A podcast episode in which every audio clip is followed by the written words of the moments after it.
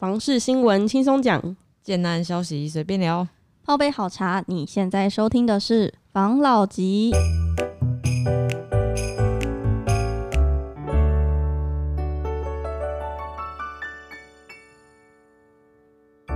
关心你的房事幸福，我是房老吉，我是大院子，我是茶汤会，我是武同浩，睽违了一个礼拜。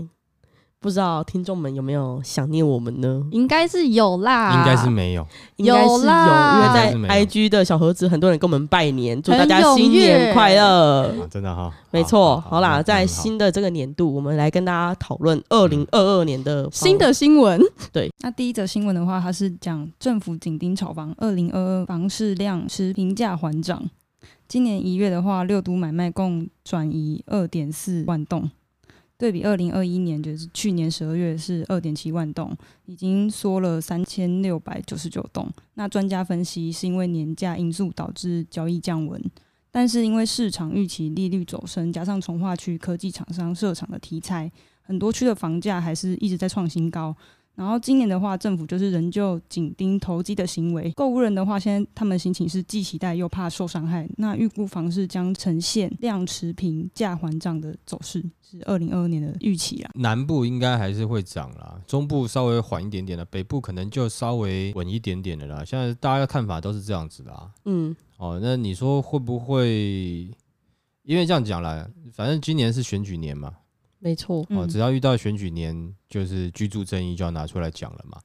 哦，不管你是哪一党嘛，对不对？嗯、你都一定要拿出来讲。那在这个庞大的民意洪流当中，你怎么可能逆流呢？你懂我意思吗？嗯，你在这个过程中，我觉得基本上你就是长太高，你就棒打出头鸟。其实这个会对整个的市场会有一个一个无形的抑制啦。嗯。好，那当然也另外一个是，其实，在去年很多的案子，很多的区域，其实它的基底已经涨到一个相对比较高一点点的位置了。没错。哦，那缓涨，南部还是稍微热络一点点哦，因为刚刚讲到的那个题材就比较足够。但是有一些地方，譬如说你南部的题材，不是说我们今天讲说好那个台南呐、啊，或者是高雄啦，不是整个高雄，不是整个台南，嗯，哦，就是真的是有吃到。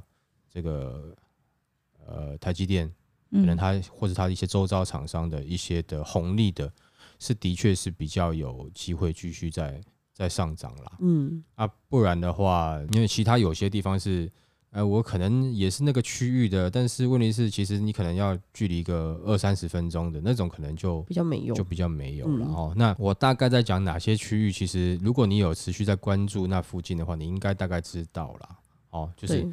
因为其实最近也很多人在讲了，然后我就以台南来举例好了啦。那、嗯、很多人买在安平嘛，那安平在那边吹海风，对不对？哦啊，但是它事实上离台积电那边其实是有点距离啦。对。哦，那现在突然哎，好像哎，我我好像我怎么当时会买在这边？台积电是要来没有错，可是不是在这边呐、啊。嗯、哦，那就是像这样子的的区域的话，可能你就要稍微注意一下了。啊，不过我觉得今年这个年度来看，我觉得其实大部分的投资客啊，就变成是得不像去年一样了。去年就好像是怎么买怎么卖都一定赚。那今年我相信有一些投资客嘛，应该就会眼睛就会稍微放亮一点点，不太敢像去年。不是说去年没有技巧，也许可能他看好了去年的整个的景气状况是这样做就可以了。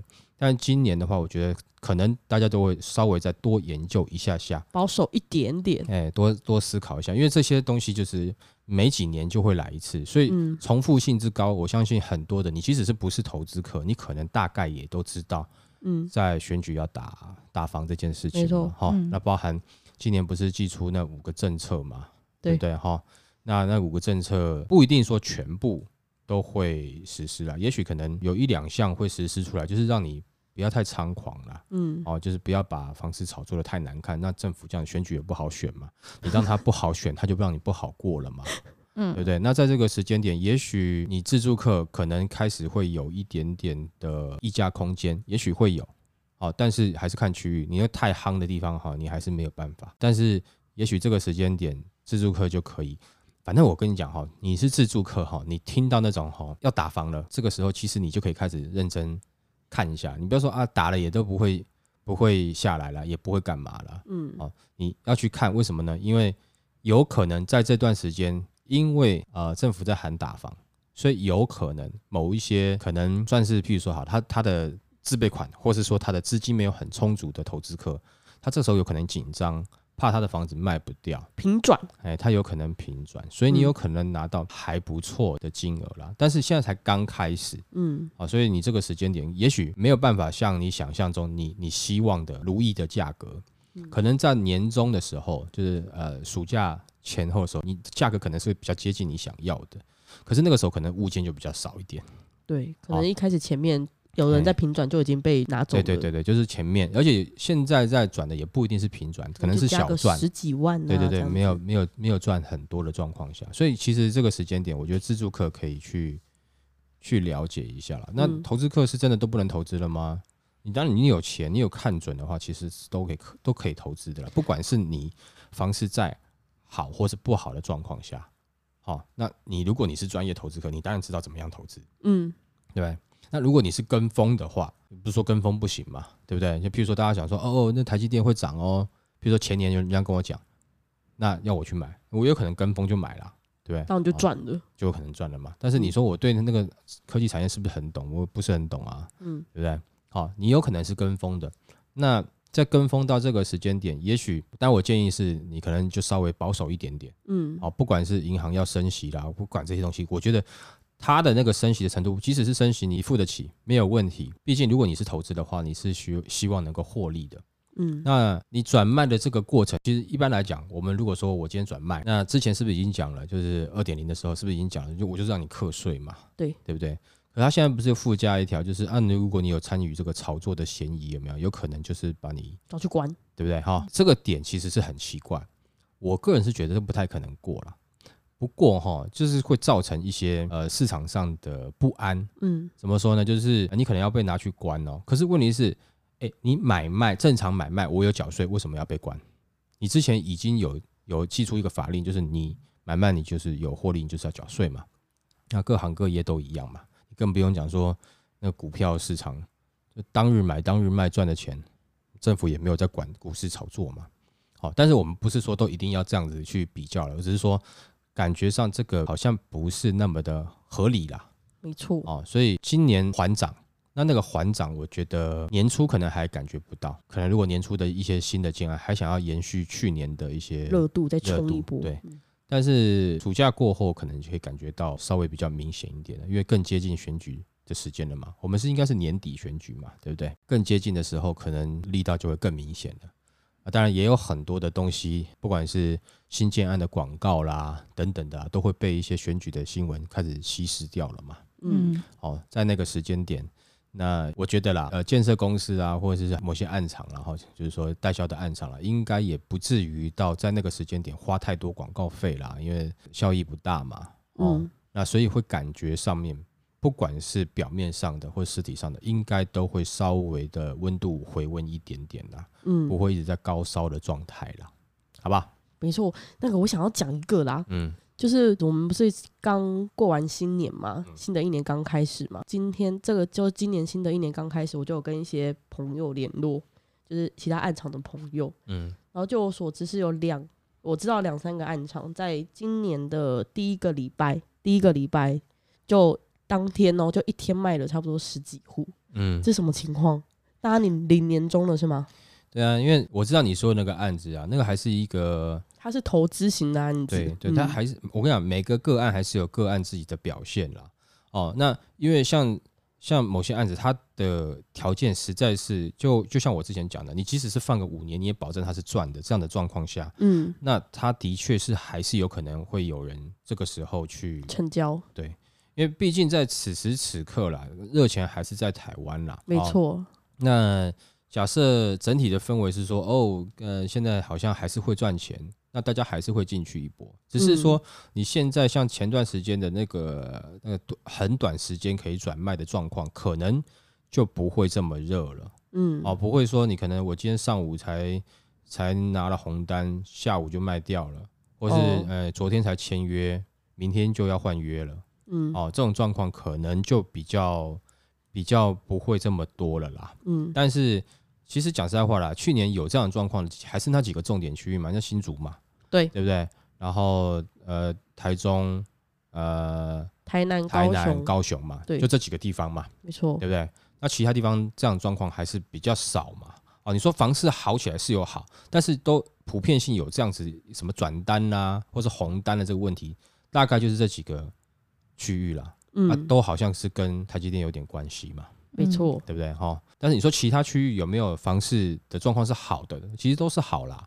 啊，只是说没有像这样子，哇，一天可能那个房子已经转了四手了。像这样的状况嘛，对不对？嗯，早上卖到晚上确定那个合约是谁的，已经是转四手过去了。刚刚卖之前还已经转了两手了。哎，对啊，你都不知道。嗯。现在的新闻的话，还是说政府连出八重拳打房，建商喊痛喊苦串联发生。这个刚刚跟老吉讲到的，就是从去年底开始，就政府祭出了八波打房措施，从那个预售屋禁止换约，然后就是掐住了投资客的命脉，然后甚至喊出炒房抓去关的话。那今年一月，央行又再次将层次提升。打击建商养地，明确指示未来购地贷款限十八个月内要动工，不然就按比例收回贷款，或是采逐年升息来控管。然后金融业人士就说，新规定比想象的还要严格。然后几波连环拳打下来，让不少建商本来是私底下喊苦，现在已经转到台面上大声的呼喊。台北市建商工会的新任的。理事长陈胜宏，那他就是代表台北市的这个工会发声。他说这跟实务有脱节。他上任以后就先重批政府将房价问题甩锅给建商，然后再直指换约有违宪的疑虑，炮火相当猛烈。然后央行新规定出来几天，他又表示这个新措施在台北市根本不适用，因为台北市的速地很难找，建商都是。先买一块土地，再花时间慢慢整合旁边的土地，才有可能就是有百平基地可以开发，不可能十八个月就整合好。嗯，对。他讲的这个的确是啦，在北市其实不不能讲说只是北市而已，很多比较密旧市区比较密集的这种都会区的地方哈，嗯、你在里面要找到树地重新开发，大部分啊都会需要把土地做整合，尤其有些旧市区的地方哈，它、嗯、可能。那个土地一分割下去，然后呃三四十个人，哎、欸，三四十个人持有，啊，有的人还在国外，从那么都没有回来的，你整合不到，嗯，好、哦，当然他们建商的做法当然是一块一块慢慢买嘛，嗯，好、哦，那总是有个起头嘛，但是你问题是你你买了第一块以后，然后你十八个月以后要把我收回去的话，哦，依照比例收回去的话，我地都还没有买完，你钱就收回去，那等于是来不及，对，那。当然，他说，呃，这个东西你适用在什么地方？譬如说某些从化区的部分啦，可能是比较适合，它就是一个干净的地嘛，一整个地哈整块给你嘛，哈、嗯。嗯、如果说今天就一视同仁的状况下，都只能十八个月的话，那我相信在北市哦，或者说很多都会的老旧市区的一些更新案啊，应该都会叫苦连天啦，啊，因为这个对他们来讲，等于是。断银根的啦。嗯，我想问一个哦，他们我们不是就是土地买好之后啊，建筑师要去规划，然后规划之后要去送建造，送过之后才可以动工嘛？嗯，那他可不可以就比如说我先买到一块小块的，嗯，我就先规划个小的？不可能啊，然后慢慢的这样把它扩大？不可能啊，因为你的容积什么的，这个都不一样啊，建蔽容积不一样啊，你当时规划规规划那么小，你下次在那个地再进来的时候又不一样啦，然后你达到多少平，然后有有有什么奖励什么你都不知道啊，你一定是要完整的啊。你怎么可能这样规划？那你那你一开始你只有一小块的时候，我规划没有地下室，等我买到后面我要地下室了，那我前面要重新，那我请问一下，你要付给建筑师多少次钱？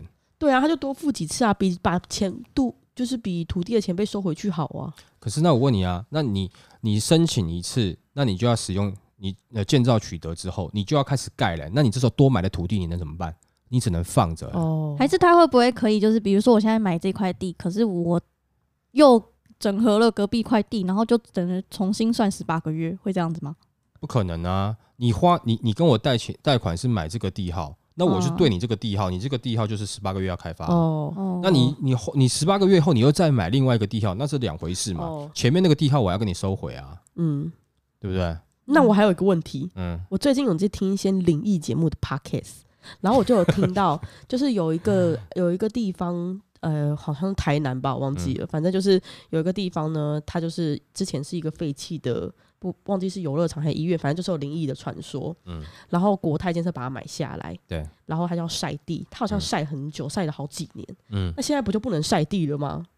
那十八个月就要动工了，那死人都还在里面。不是啊，他国泰那么有钱，他就用现金买的啊。哦，他有差吗？他不需要去贷款啊。他刚才讲的那个是，如果说一些中型的建商需要，中小型的建商他需要去贷款哦，买土地，然后再用土建融，然后再来申请建造来盖的话，那他就会遇到这样的问题。他这个会造成大者恒大，以后所有的土地就是大建商爱买不买，随便你，你就这样子啊。小的也没没资格去抢的，对啊，那那这个也可能，我觉得不只是建商会叫了，以以后某些地主也会叫了，就变成是我只能卖给那几家大建商，啊，那几家大建商不买，那我就没有人，没有人有办法买了，嗯，所以他就必须得降价，哦，那越越大的建商，越有钱的建商，他越买得起土地，就跟你盯着，哎呀，然后你也只能卖给他，因为没有人可以买。你懂我意思吗？嗯，因为别的别的他可能你要卖他，他可能十八个月以后那个什么钱又又被拿回去，他不敢啊。而且再来是买了以后，我是这一块而已啊。我知道对你建商来讲，你希望这三块或四块一起整合，问题是这三四块整合可能需要点时间。嗯，小建商就不敢玩啦、啊。没错，对不对？我今天花了钱给你买那个地，然后我跟地主讲说，哎，拍谁好？建商那个那个银行要收回去，我整合不好，那你地主钱退给我，我地还你，你觉得他会愿意吗？不可能啊。嗯。对不对？那得到最后结果就是财力雄厚的建商要买什么地都有的买，那地主的地就是小地主啦的地啊，那只能想办法便宜卖给建商啦。啊，拜托你买啦，那你不买没人买啊，啊，不然这怎么办？嗯，对不对？那这样子好的结果真的是好的吗？也不一定好，因为它会造成我们之前讲的结果，就是它会大者恒大，而且会大到一个夸张啊。嗯，就是产业会失去平衡呐。对啊，所以这样的状况其实。还是会有很多后续衍生的问题啦。没错，嗯，好，那我们进下一则新闻。第三则是专家何世昌讲到五十年不变，房市调控应该要有新的思维。前两周不是有鸡蛋荒吗？就买不到蛋，嗯、然后农委会就有蛮多解释的，比如说什么日夜温差大、禽流感啊，但是就是不提冻涨令这三个字，大家都会觉得是应该是因为疫情，然后饲料价格大涨，所以就变成饲养蛋鸡的成本就。涨了，但是农委会却寄出冻冻涨令，然后农家不想赔本卖，然后就会转给自售，可能就售给一些愿意出高价的商家。那如果你是维持想要低价买进的一些原本同路商，就买不到蛋，然后也没有蛋可以卖。然后专家何世昌就说，农委会抑制鸡蛋价格的方式，是不是跟各部会抑制房价的方式如出一辙？其实这个先讲鸡蛋啊，因为真的没有错啦。最近大家哈，比起房市啊，应该更关心鸡蛋吧？对啊，我我一直以为是。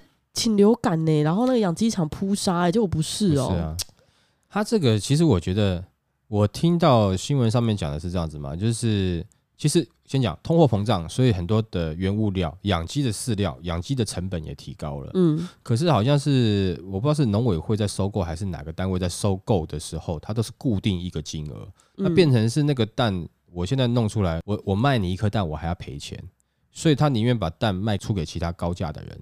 哦，直接卖给商家，不卖给，因为因为你我的成本变高了啊，嗯，好，反正它的的公定的收购价格是这样子啊，嗯嗯，但是问题是我养的成本可能就已经三块，那我卖你干嘛？那有人出五块，我就给五块的啦，没错，那到市场上一颗蛋可能就到十五块啦，哇，是不是？好高级哦，对不对哈？对，那如果市场上一颗蛋十五块，那便利商店的茶叶蛋就会变成二十块，有可能啊，对不对？那真的啊，你现在看哪里真的有蛋，就真的蛮厉害的啊，对啊，我最近。哎、欸，前阵子不是过年吗？而且刚好又遇到过年，然后年节大家都要准备一些什么年夜菜，嗯，然后就买不到蛋，嗯，可是我后来有去超市啊，跟一些那个市场里面看，其实。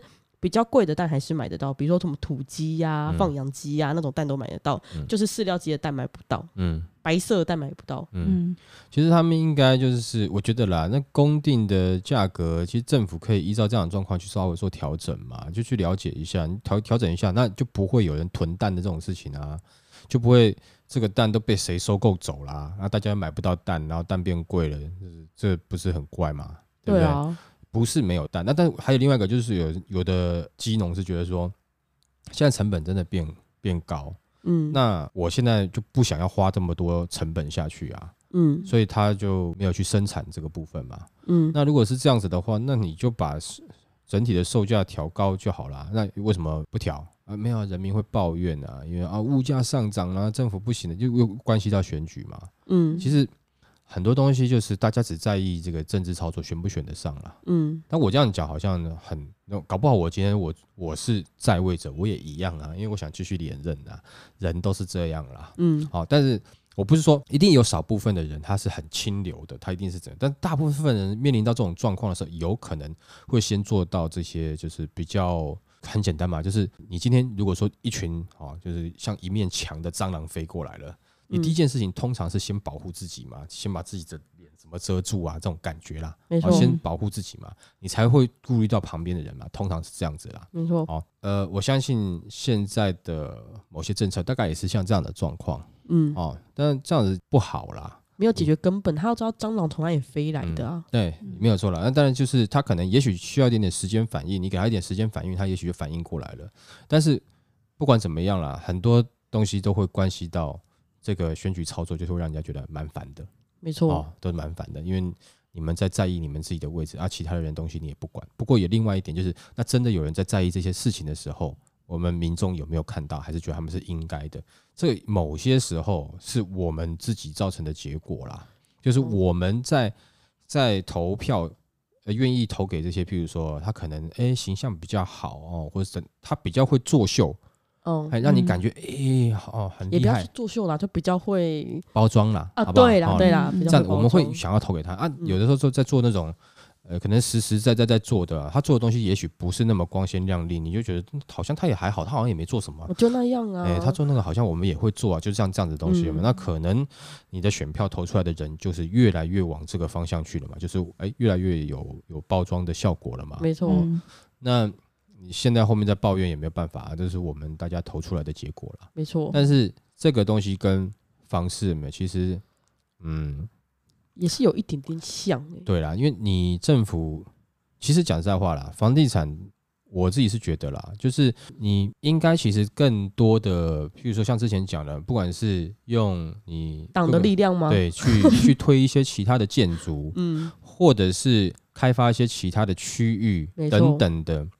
那这样子的话，也许就会舒缓这个大家的对。那再来就是现在有太多的这个你的蛋黄区跟蛋白区，它保值的程度啊，差异其实是太大了。嗯，哦，那我们的蛋黄区目前是也都饱和了，对吧？没错。为什么不想办法开辟？先转，因为现在变成是什么样？一个蛋黄哈，好几坨蛋白，一个蛋白开发到一半，哎、欸，差不多，那就摆在那边。可是它的开发过程中，就是大家炒作一波，房子卖了哦，房子卖了很好，房子不错，哎、欸，到那边啊，后来就停了，然后再去开发下一个蛋白，就弄很多个蛋白出来。嗯，啊，会让人家觉得，那你一个区块一个区块好像都在炒作，那大家还是好像还是很想要回蛋黄区里面，那、啊、蛋黄区的房价还是。还是很高，嗯，对不对？但是如果你弄出第二个蛋黄、第三个蛋黄出来，其实就我觉得会有一些差别啦。没错，那政其实某些东西政府应该是，我自己觉得像这种开发这样的事情，其实政府为什么不下去也去主导一下？因为他现在大部分是主导一些交通嘛，哦，没错，等等的。那有没有机会再去主导一下？那我们现在全力发展哪个区域？不要说哈，今天政党换谁了就一直换来换去，然后也不要说哈，你们今天去哪个哪个人当政的时候，他今天要发展什么区域区域，然后一查就是他亲戚啊都在那边有地啦，然后建商是他的谁了？不要这样子啦。啊，如果说不要这样的话，那我觉得当然发展就会好了。不过这是政府的事情，这个我们刚才讲的都是理想化，笑一笑就好，你们都会笑，不可能啦。不可能的，很难的。但你唯一能做到是什么？是那如果说政府不可能做到这个事情，那你是不是要学习一些自保的能力？嗯，假设你今天开始在买房子了哈，那你是不是要多关注一下相关的消息、相关的新闻？你至少让你自己不是一个白纸嘛。嗯，好，那你这样子，也许你可以稍微自己保护自己一点了，因为。就像刚才讲的嘛，就一群蟑螂冲过来的时候，你一定先保护你自己嘛，没错，对不对？政府一定先保护他自己嘛，没错。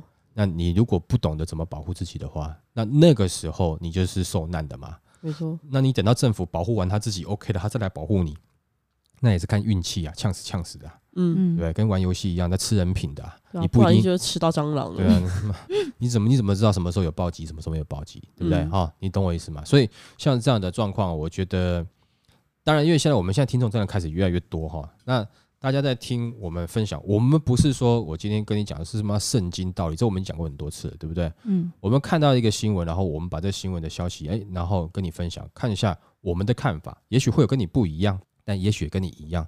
那你当然也可以听很多其他的，但这个会帮助你培养出你自己对于这个房地产的一个见解，因为你势必可能不要讲说一定啦，但是我们讲大部分的人呢，可能都还是会偏向想要买房啦。对，那你既然你要要入市了，那你先把这个市场。有美好的一面，有险恶的一面，等等的，你要注意清楚了。先了解，对，先了解嘛，嗯，对不对？好，即使是高空高空弹跳，好玩的事情，你没有做好安全措施，那也是很危险的啊。对啊，下去就下去了嘛，对不对？哈，但是如果说你做好安全措施，它很好玩啊，下去还会上来，还会上来，还有机会，嘿，还有机会上来，对不对？哈，没错，好不好？那我们今天就分享到这边 OK，好，谢谢大家收听这一集的防老集，拜。